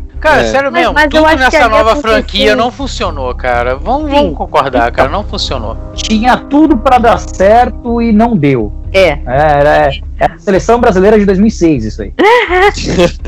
Cara, eles tinham. essa, essa frase do Lucas, que é, é, assim, tem um meme, tô tentando lembrar, porque não dá pra visualizar o meme aqui no áudio, né, galera? Mas tem um meme que usa justamente o Fassbender e o, e o Ian McKellen Ah, a transição dos anos do Magneto, né? E aí você vê, o Magneto meme, tá cara. super jovem com uma diferença de 50 anos de idade. Pula 5 anos, ele tá mega velho. Cara, o Magneto ele deu uma estragada em dois anos ali que, É meu tipo amigo. É exatamente, é exatamente isso. Então eu acho que tudo ali teve um problema gravíssimo de contextualização. Gravíssimo. Um, um problema ali de, de, de passagem de tempo, tá? De colocação da, da- das relações dos personagens. é, de adequação da, das idades dos personagens, tá? Porque você bota ali aquele Xavier jovem. Gente, a Jean Grey tinha nascido. Vamos É, puxar aqui pra realidade? Exatamente. Jean E não Grey vamos nem falar de cronologia, né? Não, porque, cronologia Ah, assustadora. Cara, cronologia não existe nem nos quadrinhos, Esquece cara. Então nem vamos botar isso, cara. Nem nos quadrinhos Não, tem, mas aí cara. se é então... pra ter uma passagem de tempo, não faz uma passagem de tempo tão cagada como foi, entendeu? Não é cronologia, é lógica, faltou lógica. É, Jamais. Nossa. exatamente. Pô, cara, mas nunca teve cronologia nos É, X-Men, cara. Não, tudo bem, mas aí você joga o arco do Apocalipse com a galera super jovem ali, sabe? Magneto que anda. O Magneto, desculpa. O Xavier que anda, sabe? Tu sai ali do, do, do espaço, tempo, totalmente. tá tudo Cara, mas muito o errado. Xavier andava, cara. Antes dos poderes, é, ele andava, né? É, Sim, o problema são os momentos em que ele anda que colocam isso nessa, na franquia nova. entendi, O entendi. problema é, a- é, é o erro. O problema não é ele andar, o problema é quando ele anda, né? Isso, isso, porque justamente nessa franquia nova mostra que é o incidente no qual ele deixa de andar. É porque eles quiseram colocar ali, tipo assim, como se ele, é, ele conseguisse andar através de uma coisa que bloqueasse os poderes dele, entendeu? Como se é, os poderes fossem uma maldição, ou seja, tipo, é, sem os poderes ele consegue ser um ser humano normal. É, eu até entendi esse contraponto que eles colocaram no, no- no filme, sabe? Mas concordo que, que, que é, mu, é um pouquinho forçado, entendeu? É. Muito, eu diria. Muita coisa é muito forçada, eu diria. Ah, tudo é forçado nessa E eu, eu para mim, assim, é, as piores coisas são é, esse esse desalinho do, da, da idade e da relação dos personagens, né? E, bom, a, a cronologia toda errada é, é bem surreal, porque aí essas duas coisas se juntam, sabe? As relações já estão erradas, as idades já estão erradas e os acontecimentos ficam errados. Então, pra mim, é- ficou tudo errado.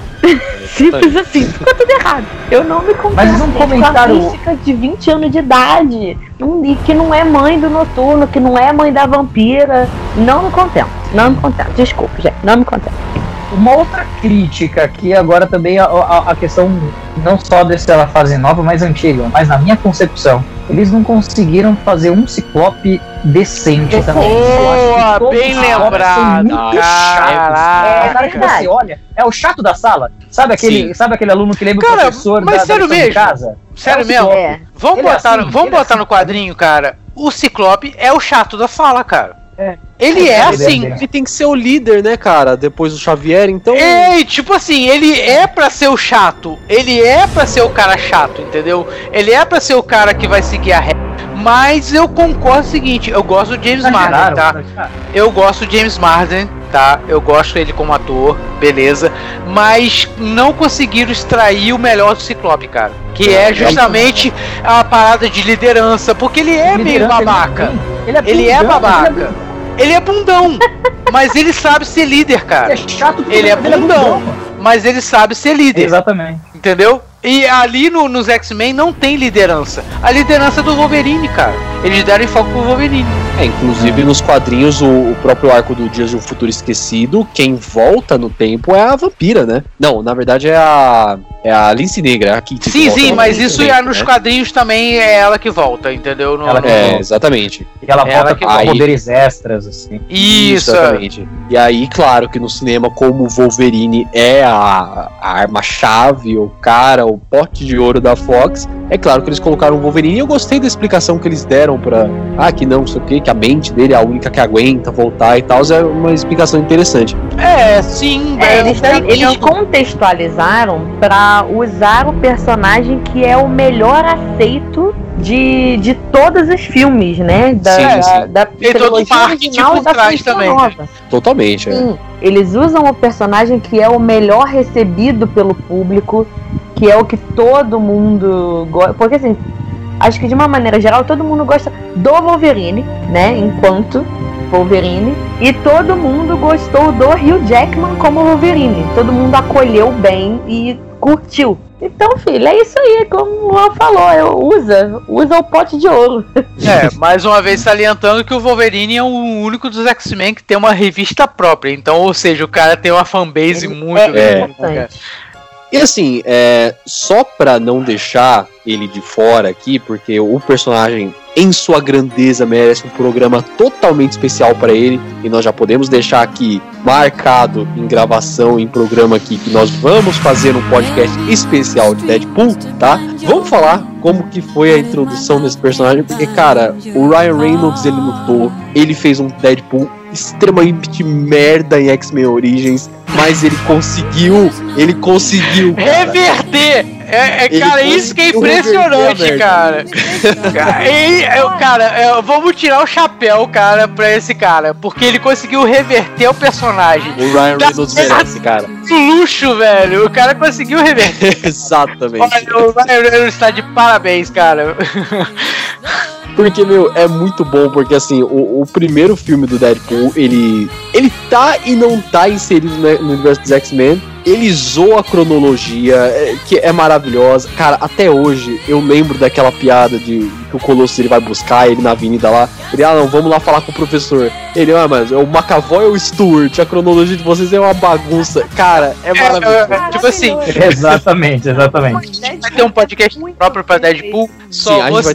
tá isso, né? Que, tipo assim, ele já faz o crossover dentro do filme sem saber que a parada ia funcionar, né? É. Porque naquela época eu não, não sabia, né? O Deadpool foi, o Deadpool 1 foi lançado bem antes dessas coisas X-Men, coisa e tal e tudo.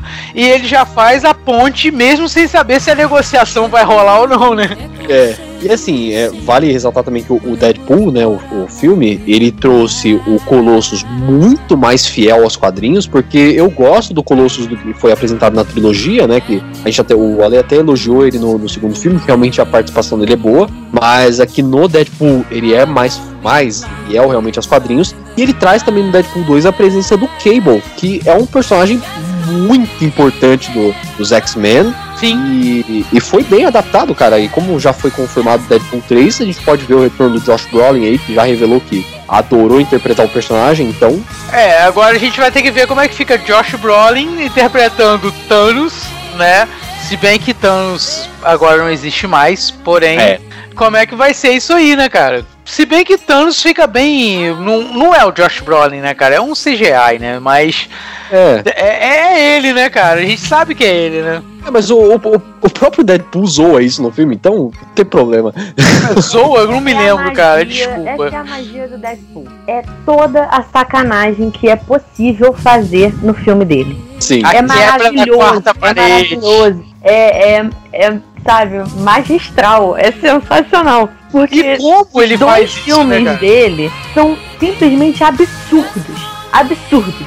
Surreais. usam muito, usam muito os X-Men com todas essas piadas. Tem uma outra, uma, uma outra cena, eu não lembro se ela é inserida no filme ou se ela já é o pós-crédito, que é engraçadíssimo. Ele entra na escola e ele abre uma porta e estão os, alguns X-Men É. reunidos, tipo, numa reunião, aí ele bate a porta de volta, dá uma olhadinha pra câmera e mete o pé, assim, sabe? É muito engraçada essa cena. Porque ele fica É. realmente nos dois filmes interagindo só com o Colosso. E a menina, gente, eu esqueço a menina, porque ele chama a menina de tudo, menos pelo nome. É a Negasonic Teenage Warhead. Cara, É, também com esse isso. nome, velho, não tem como, Porque como ele, ele chamar, chama cara. ela das coisas mais absurdas, menos pelo nome dela. Aí depois aparece mais uma menina que é a namorada dela, né? Sim. Aí ele fica sacaneando as duas É. o tempo todo. Cara, e é muito bom também porque essa presença só dos dois também no filme vira motivo de piada também, né? E quando ele tá na mansão X no 2 lá, que ela abre a porta, tudo assim, ele fala, pô, é engraçado eu encontrar só vocês dois aqui. Parece que o, o estúdio não teve dinheiro pra contratar outros X-Men.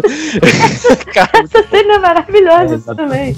Ele sacaneia o tempo todo, então. É, na verdade não era o estúdio, mas sim o contrato, né? Mas vamos lá. Não, é, é a piada no filme, né? Que ele sacaneia. É, pois é, Porra. sacaneia o estúdio, né? Mas a É. gente sabe os reais motivos. Mas o, o ponto é que o, o Deadpool e o, o X-Men têm essa conexão intensa e que com a confirmação do terceiro filme do Deadpool foi confirmado não tem muito tempo. É, e com os X-Men indo todo mundo agora, todos os personagens felizes abraçados de mãos dadas para o mesmo lado, todo mundo grudadinho lá na Marvel Disney. E a expectativa é que a gente comece a ver é, essa interação de verdade, né? Um crossover de verdade ao invés de serem só as sacanagens dentro do filme do Deadpool. Porque até assim, corre coisas de que eles não vão os X-Men os X-Men imediatamente, né? Eles vão deixar dar mais uma respirada no, nos personagens e na trama, porque o Fênix Negra, que foi o último, é muito recente. É 2019, né? Foi, foi ano passado. foi. E, e dizem que eles vão dar uma respirada na- nos personagens e inserir aos poucos através dos próximos filmes, né? Tinha uma questão de que os X-Men poderiam ser inseridos através do Pantera Negra, porque a Ororo, a Tempestade, casou com o Pantera num determinado momento da história dos dois. Mas que fofoca, hein? Essa eu não sabia. Não sabia? Ei! Vamos Eu aumento, mas não invento! Se isso de família. acontecer, Então, se isso acontecer, vai ser um estrondo, hein? Mas eis a questão. Como também eles não vão mexer no Pantera agora, porque o Pantera 2 estava roteirizado. E já estava roteirizado, é, já estava com todo o trabalho feito em cima. E o Chadwick ia começar a preparação para voltar a viver o Pantera. Ele ia começar a preparação agora no final de, de 2020. Mas infelizmente, né? É, a doença levou nosso herói e eles vão deixar o Pantera quietinho um pouco também. Pode, aí eles não sabem como vão retomar a história, porque o personagem ele foi inserido com um filme e foi até o ápice, né? A história tinha toda uma A maior história de sucesso da Marvel, né, cara? Porque foi o personagem que não teve É. um filme próprio e conseguiu ser introduzido. É, Bri- e o filme, o filme brilhantemente. próprio dele veio depois, e aí Pois é. foi brilhante.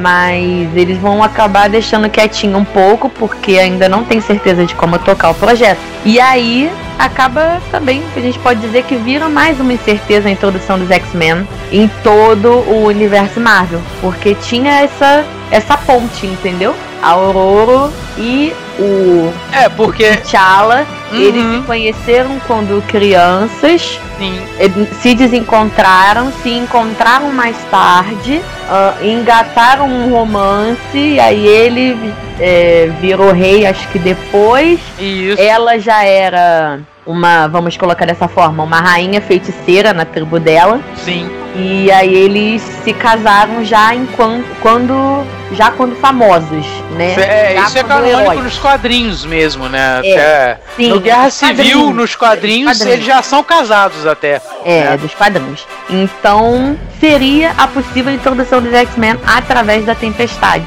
Poderia aparecer ela, né, lá, e eles criarem uma nova forma deles se conhecerem e pá. Porém, não tá Interessante. Agora, E entendeu? vamos destacar aqui a personagem. Tempestade é uma das melhores personagens dos X-Men, né? Com toda certeza. Uma das mais poderosas também, né, cara? Que Ah, porra. pô, cara, é totalmente power, velho. Eu sou. eu Ela sou é tio dela, velho. Eu pago o pau pra Aurora a qualquer hora. Ela é maravilhosa. Mas Bom, vai ficar pendente aí como é que isso vai acontecer. bom, vamos puxar então o bloco final pra poder terminar esse programa em grande estilo? Por favor. Já- Então, agora, gente, é rasgação de seda, viu? Não, não contenham. Não contenham elogios. Bom, gente, e pra finalizar, é claro que não foi o último filme da saga X-Men, infelizmente, mas foi o último filme que importa. Foi o último filme da atuação incrível de Hugh Jackman como Wolverine. Vamos terminar falando de Homem Logan, por perfeito. favor. Cara, eu até respiro Cara. pra falar desse filme, velho. Nossa, velho. Puta que pariu, cara. Não interessa, não me interessa que não é canônico. Não me interessa que eles não vivem e não morrem daquele jeito. Não me interessa, eu não quero saber. O filme é perfeito. É O pior cara. É só isso. Mais ou menos é canônico, cara. Não, Porque- a parte do Xavier eu sei que sim. cara. Então, é, é, é- é- tem coisas, claro, tem Não, a parte do Xavier é porque tem todo um incidente relacionado Isso, aos poderes dele, ao fato dele estar ficando com demência. Isso existe mesmo lá na. Existe nos quadrinhos, né? E tem, tem um, um incidente sinistro que mata quase todos os mutantes. Isso acontece, né? É, mas não é naquele ponto ali que o, que o Wolverine conhece a X-23. É que assim, o, o Logan, apesar dele não ser uma. é, totalmente focado no arco de- dos quadrinhos, né? Ele tem muita inspiração em questão de ambiente, assim, em Old Man Logan, né? Que é um quadrinho muito Isso. bom, inclusive, do Wolverine. E nesses quadrinhos tem realmente toda essa extinção, entre aspas, dos mutantes, só que ela é causada pelo próprio Wolverine. Uhum. Hum, é, exatamente. E, tipo, é, é, desculpa, até foi bom você ter falado isso, Luan. Obrigado. Porque você me lembrou, cara. É, o Wolverine ele tava sendo meio que controlado, né, nessa época aí. E ele acaba que ele mesmo dizima basicamente todos os X-Men, né? Sim. Culpa dele, por isso que ele se sente, ele tem esse complexo de remorso, tudo que ele tem, entendeu? De Até de, tipo assim, É, ele no- amaldiçoar os poderes que ele tem, coisa e tal, é por causa É, disso, nos né? quadrinhos ele fazia anos, inclusive desde o incidente, né, que ele matou os mutantes, que ele não, as- não tirava as garras pra fora. Tanto que a maior parte É. dos quadrinhos do- da saga principal do Old Man Logan, ele não usa os poderes dele. Você, você leu o Old Man Logan? O, o- Li, o, o, o arco ali Que bom, cara, porque eu não li, então você vai ser guia. é muito bom, é muito bom. E aí Mas- acho que eles usam as inspirações em, em vários. ah, em vários arcos de extinção dos X-Men, vamos colocar dessa forma. Eles pegam a inspira inspiração em vários, em vários arcos, bebem de várias fontes e juntam para fazer o Logan. E foi a mais completa perfeição. É lindo, é triste de morrer. Cara, mas tipo assim, é, é, é, eu, o Logan é a finalização da história do Wolverine, né, cara? Ali nos cinemas, pelo menos, né? E é um filme pra ser triste, cara. E começar pela trilha sonora que vai estar tocando aí atrás, né, cara? Vocês vão estar escutando Hurt do Johnny Nossa. Cash. Por né? favor, por favor. Né? E ela foi usada mais no trailer e acho que no final do filme, né? Porque ela, É só ela, no do que ela entra, é só, acho que é só no crédito que ela é, entra. ela foi usada no trailer e no crédito. Ela não É. entra durante o filme. É, exatamente. É o que mais. É, é, é, é, eu fico assim, até bolado com isso, porque uma música que foi utilizada simplesmente no, no, num trailer. Ela se torna tão marcante que ela marca o filme, cara. O filme inteiro é marcado por Hurt, cara. Uhum. Toda a história dele, ele Cara, ele faz. Ele tem que fazer. Ele fez muita besteira, ele fez isso. E Hurt é totalmente isso. A pessoa que faz besteira, ele tá arrependido do que fez. É, é cara, é, olha, é, é, eu sempre choro quando eu escuto essa música e eu lembro de Logan, velho. é complicado. e, eu, e o filme é bom assim, porque ele não é só o fim realmente do Logan, do do Wolverine, mas ele marca realmente o fim de toda essa era do X-Men realmente no cinema, né? Com a Fox e tudo mais. Tanto que a, a cena final é, não, não tem problema, né? Do, do spoiler não tem problema. Ah, tá Não, nenhum. Laço. Não. A, Quem escuta momento, a gente já sabe. Momento... Audio Hero é spoiler free, velho. Então bora. Aquele momento que a Laura, no final, ela pega, quando tá o túmulo do, do Logan, que ela pega a cruz e ela uhum. inverte exatamente no formato de X. De X? Cara, aquilo ali meu coração me gelou. Aquilo é horrível. Nossa, eu arrepio só de lembrar, cara. Puta merda. O X-Men. Acabou o X-Men. E eu me lembro, assim, que, cara, assisti esse filme no, no, no, cinema, lá em Mogi das Cruzes, eu não esqueço até hoje. É, o filme terminou e eu estava em posição fetal. Uhum. Não chorando pra você ver que não foi só você, tá? Chorando, sim, Pra você ver Mas, que assim, não foi tipo, só você. Passa, passou todo. É, foi todo um flashback que passa assim. Eu me lembrando de todos os momentos da minha vida assistindo os filmes do X-Men, falando: Meu, acabou, não vai ter mais X-Men. Se tiver, vai ser com outros atores, numa outra lógica, num outro universo. Então acho que mexeu com muita gente. Cara, sinceramente, todos os finais poderiam culminar ali, cara. Todos.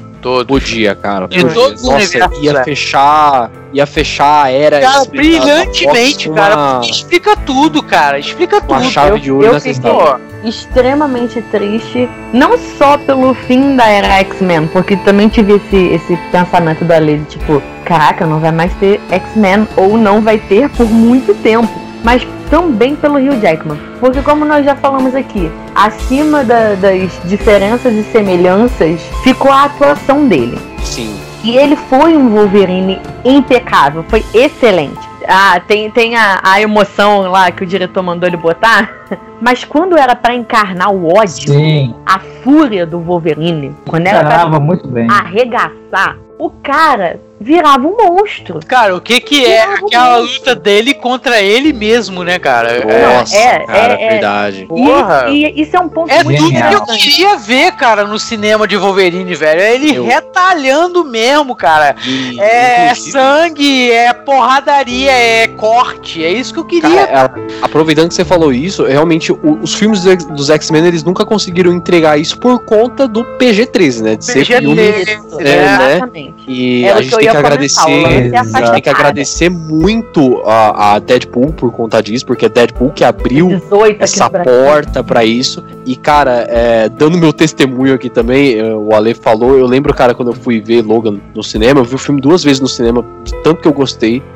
é, eu lembro quando eu vi a primeira filme, que é quando aquele, aqueles traficantes mexicanos estão roubando a, os pneus da limusine do carro dele lá, né? Uhum. E aí você tem aquela primeira cena de luta. Quando ele corta o braço do cara fora, eu falei, pronto. Cara, isso é o Wolverine! Ele destruindo o cara, ele rasgando a cara do bala, ele não Caralho, esse é o Wolverine que eu quero, meu. Isso é isso que eu quero, cara. É isso que eu quero ver, cara. É, é, cara, o Wolverine tem que ser 18 plus, cara. Não tem Sim. como adaptar o Wolverine por por por por tantinho é, por tre, é, por 13 plus, seja lá o que for aí. Entendeu? Tem Wolverine é 18 plus. Wolverine é sangue, é, é, é, é, é laceração, é isso aí, cara. É porque ele é assim, cara. A arma dele é uma porra de uma garra, velho. Aí o cara enfia uma garra e não sai sangue. Que porra é essa, cara?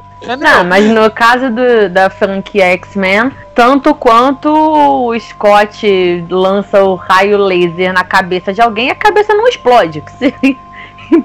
É, assim, Todo o X-Men, acho que realmente, o que o Luan falou, toda a franquia X-Men teve, teve essa, essa baixa violência por conta da, da faixa etária determinada para os filmes. Por N motivos que determinaram essa faixa etária, vai saber. Mas Deadpool quando chegou aqui no Brasil com. É, é, ele chegou com mais 18, né? E. E quando veio Logan, que também acabou sendo um filme para maiores aqui, gente, torna tudo muito mais incrível e muito mais excelente. Porque, inclusive, a X-23 pode ser violenta, porque ele é uma criança surtadaça. Ela é uma criança que ela não é nem fora da casinha, a bichinha nem entrou na casinha, né? Ela foi criada monstrinho mesmo. Então, inclusive ela pode ser violenta. Então as cenas com ela também são muito fortes e muito intensas. Então o Logan todo é, é marcado pela intensidade, os dois extremos o intenso da emoção e o intenso da violência. Isso e torna como, pode, filme... como o diretor também pode trabalhar com isso, né, cara? Sim, isso torna. Isso, isso traz um equilíbrio eu diria, inesperado pro filme, de você conseguir trabalhar um filme extremamente violento e extremamente emotivo, uh, mas que tá perfeitamente equilibrado. Né? Você, você tem todas as nuances e você acompanha aquilo com, com frenesi e chorando em posição fetal. Sim. E, cara, é, é, é, a genialidade do roteiro também na questão do, do Xavier, né, cara? Você tem Nossa. a mente mais poderosa do mundo ali com uma doença degenerativa, cara. Isso é, assim, é, é assustador, sabe? E o, o potencial que esse cara tem. Como ele é um dos mutantes. Como ele é um, ele é um mutante de geração 5, né? Se eu não me engano. Ômega. Como ele, ele é um mutante de geração ômega. Isso. Ele é extremamente poderoso, cara. Então essa, essa arma que ele tem pro bem é extremamente útil. Mas, cara, ele com esse potencial de. Ele não controla, sabe? É. Cara, mano, é, eu nossa. posso, cara, ter um paralelo muito importante nisso. Porque o que que acontece? Da onde vem os poderes do Charles, cara? É do cérebro, não é? Sim. Então, se o cara perde o controle do cérebro dele, o que, que acontece? Desgraça total, velho. Então. Mas esse que é que é o aspecto do, da, da demência do Xavier, e é isso que tem. Eu acredito que um arco nos quadrinhos, se eu não estiver falando besteira, que é, é ele também destruir os mutantes por causa da demência dele. Sim, que acontece existe no uma, filme. uma coisa assim. E é o, é o que acontece ali no filme. Por causa da, da demência, que não, não parece ser. Eles não colocam como Alzheimer, eles como, colocam como demência da idade, né? Isso, é, Por uma degeneração natural do dele, cérebro. É, e o nome é demência, tá, gente? Eu não tô falando uhum. besteira, não, tá, galera? Ouvintes, demência é Não, é, demência é uma, uma é... alteração na capacidade cerebral, Sim, é, entendeu? É, só, só comentando que é o nome correto por causa da demência do Xavier, é que ele destruiu a maior parte dos mutantes num incidente que não é mostrado no filme, te deixa no suspense de, de, como aconteceu, mas você sabe o que aconteceu. E isso não necessariamente te faz falta ali naquele roteiro, né? Não, não, porque ele mostra, cara. Pega. Ele coloca para você o poder que o Xavier tem se ele, tipo assim, perder o controle. Porque no próprio filme mostra ele perdendo o controle e o que acontece com tudo ao redor. As coisas começam a se alterar completamente, entendeu? Então por isso que o, o, Logan tem aquele compromisso de sempre dar o remédio, dar a sedação, dar tudo que precisa pro Xavier manter ainda um pouco de sanidade que ainda tem na mente dele, entendeu?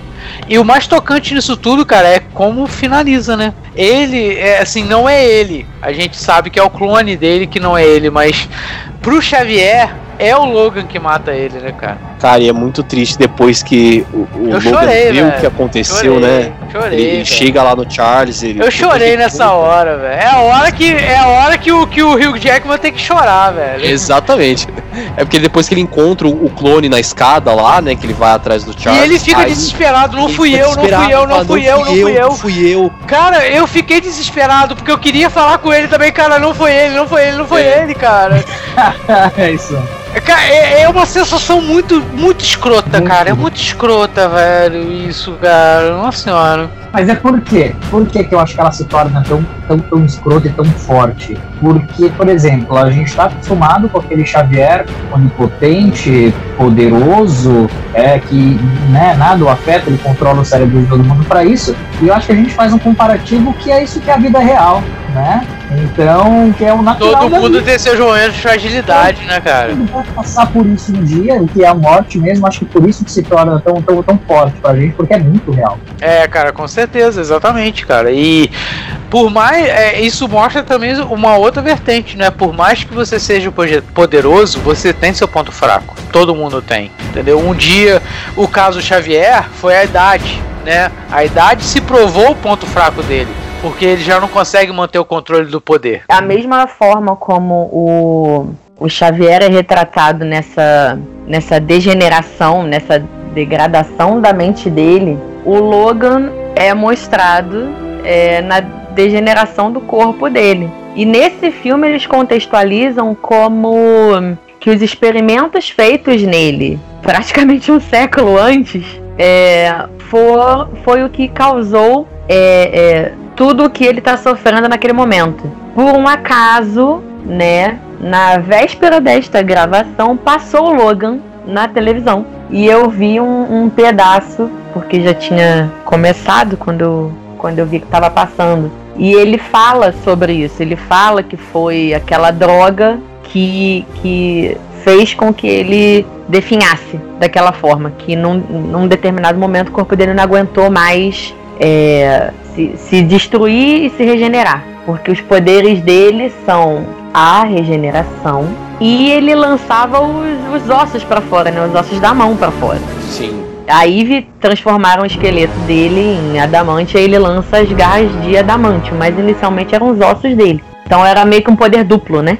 Mas ele coloca dessa forma que tudo que fizeram com ele fez com que o corpo dele num determinado ponto não aguentasse mais. E aí ele envelheceu. É, o Adamantium tava envenenando o corpo dele, né? É, é, é. E tem um detalhe, e tem um detalhe fundamental também, porque assim, imagina o quanto que um esqueleto de adamantium ele não deve pesar, né? Tem isso também. É, verdade. E a estrutura dele corporal já não é a mesma. Então arrastar toda aquela carcaça de, de adamantium também vai dificultar tudo, né? Osteo, osteosporose nunca vai ter mais problemas É musculares. Mas em compensação, o que o músculo carrega, né? Exatamente. Osteoporose não tem mais ferrugem, talvez dê uma atacada ali. hein? Cara, é só uma coisa também muito legal, cara, do filme Logan, cara, que a gente tem que colocar aqui, cara. O fator X dele já tá falhando também, né? é verdade, verdade. Porque ele já não consegue regenerar com tanta rapidez quanto ele conseguia, né? Tudo já fica mais difícil pra ele também, né, cara? Eu, eu acho Ah. que, sabe o que que. Esse, esse, esse filme do Logan, cara, pra mim tem muito, sabe o que que é? Não sei se vocês entenderam da mesma forma, mas de maturidade, saca? Totalmente, totalmente. É, é, é, é, o cara tá ali, ele aprendeu tudo que ele podia, entendeu? Ele já, já se tornou um mestre da, da, da parada, entendeu? Foi, por isso que Logan, me- cara, Logan pra mim é fantástico por causa disso, é a finalização da história da pessoa, entendeu? Eles conseguiram, por mais que tenha sido conturbado a porra do negócio, eles conseguiram finalizar a história do Wolverine magistralmente, cara. Bom, gente, então eu acho que a gente não poderia finalizar esse podcast especial sobre X-Men de um jeito melhor, né? Fica aqui a nossa homenagem a essa saga, a esse filme, né, X-Men 1, que revigorou o gênero dos heróis e trouxe pra gente tantos momentos bons, alguns momentos esquecíveis, né? Mas é bem marcado de momentos muito bons e são assim filmes que vão ficar pra história sem dúvida nenhuma. Veremos X-Men muito mais aí agora no MCU. Esperamos de uma forma boa, por favor. E bom, é assim que nós vamos finalizando o programa de hoje. Eu espero que vocês tenham gostado. Só lembrar vocês de acessarem lá as nossas redes sociais, o arroba Brasil, tanto no Facebook quanto no Instagram. Claro, confira também o nosso site, o www.superherobrasil.com.br e continue acompanhando o nosso podcast semanal, o Audio Hero, sempre baseado em puro achismo e teoria da conspiração, no seu agregador de podcast favorito. É isso aí, gente. Muito obrigado por terem escutado até aqui. Até semana que vem. Valeu, tchauzinho. Uh. Tchau, tchau.